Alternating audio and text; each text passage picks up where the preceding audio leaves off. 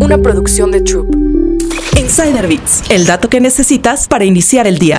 ¿Qué es la discriminación salarial algorítmica? Actualmente es muy común ver a empresas utilizar herramientas de inteligencia artificial para diversas áreas de su negocio, desde temas de logística hasta manejo de datos. Sin embargo, también hay algunas que utilizan esta tecnología para decidir cuánto ganan sus empleados, y esto podría ser más un problema que una solución. Algunas empresas en Estados Unidos se valen de la inteligencia artificial para pagar a sus trabajadores. El problema es que se ha descubierto que pagan diferentes cantidades de dinero por el mismo trabajo. Una investigación de la profesora Vina Duval de la Universidad de California Hastings descubrió lo que ella llama discriminación salarial algorítmica. ¿Qué significa esto? Duval ejemplificó esta discriminación salarial de la siguiente manera. A un conductor de entrega de alimentos se le puede ofrecer una tarifa más baja que la que habría recibido otro conductor. Esto porque el algoritmo de inteligencia artificial de la empresa predijo que sería más probable que el primer conductor aceptara una tarifa menor. Si un conductor tiende a trabajar hasta que alcanza una determinada marca diaria, digamos unos 100 dólares, el algoritmo podría ofrecerle tarifas más bajas para que trabaje más tiempo. Si bien las implicaciones potenciales de las tecnologías de inteligencia artificial han sido objeto de un mayor escrutinio desde que se lanzó ChatGPT en noviembre, las empresas han estado utilizando herramientas de inteligencia artificial durante años para poder ayudar a establecer precios, tomar decisiones, incluso contratar y despedir trabajadores. A medida que las empresas incorporan tecnologías de inteligencia artificial en el futuro, a Duval le preocupa que las prácticas algorítmicas de discriminación salarial tengan el gran potencial de filtrarse en las prácticas empresariales de otros sectores. Esto significaría que más empleos que el de trabajadores independientes se verían afectados en el futuro. Frente a ello, la investigadora ha pedido que este tipo de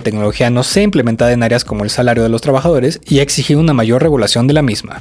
Insider Bits, el dato que necesitas para iniciar el día. Una producción de Troop.